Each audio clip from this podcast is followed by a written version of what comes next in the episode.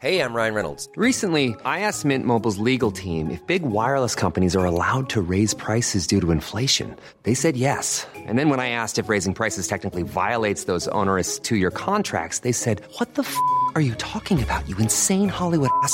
So to recap, we're cutting the price of Mint Unlimited from $30 a month to just $15 a month. Give it a try at mintmobile.com slash switch. $45 upfront for three months plus taxes and fees. Promo rate for new customers for limited time. Unlimited more than 40 gigabytes per month. Slows. Full terms at mintmobile.com.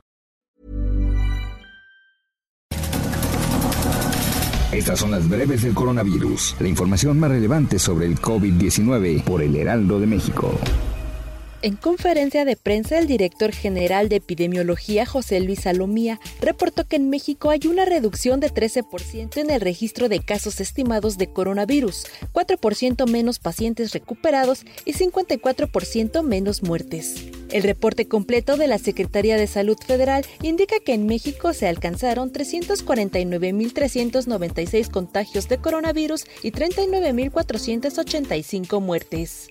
A nivel internacional, el conteo de la Universidad Johns Hopkins de los Estados Unidos reporta 14.641.000 contagios del nuevo coronavirus y más de 608.000 muertes. A través de Twitter, el presidente de los Estados Unidos, Donald Trump, promovió el uso de mascarillas como medida de prevención ante el coronavirus, a pesar de que en repetidas ocasiones se había negado a utilizarlo. Incluso aseguró que esta práctica es patriota. El gobernador de Nueva York, Andrew Cuomo, señaló que el domingo pasado solo hubo 8 muertes por COVID-19 en el estado y 716 personas hospitalizadas, la cifra más baja desde el 18 de marzo, por lo que se dará paso a la siguiente etapa de reapertura económica con actividades de bajo riesgo al aire libre y espectáculos con aforo del 33%. La Universidad de Oxford informó que en un ensayo clínico de una vacuna experimental contra el coronavirus se detectó una respuesta inmune en cientos de personas que participaron en el proceso. El gobierno de Reino Unido anunció un acuerdo con las farmacéuticas Pfizer y BioNTech para comprar 90 millones de dosis de su vacuna contra el coronavirus a pesar de que aún está en desarrollo.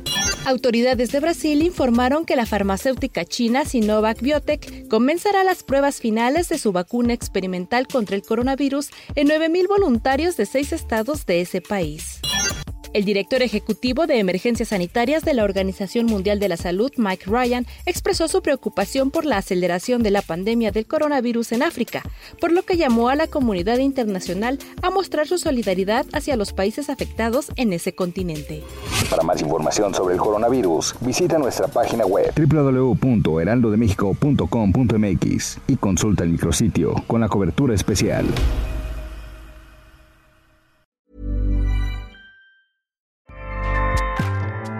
ACAST powers the world's best podcasts. Here's a show that we recommend.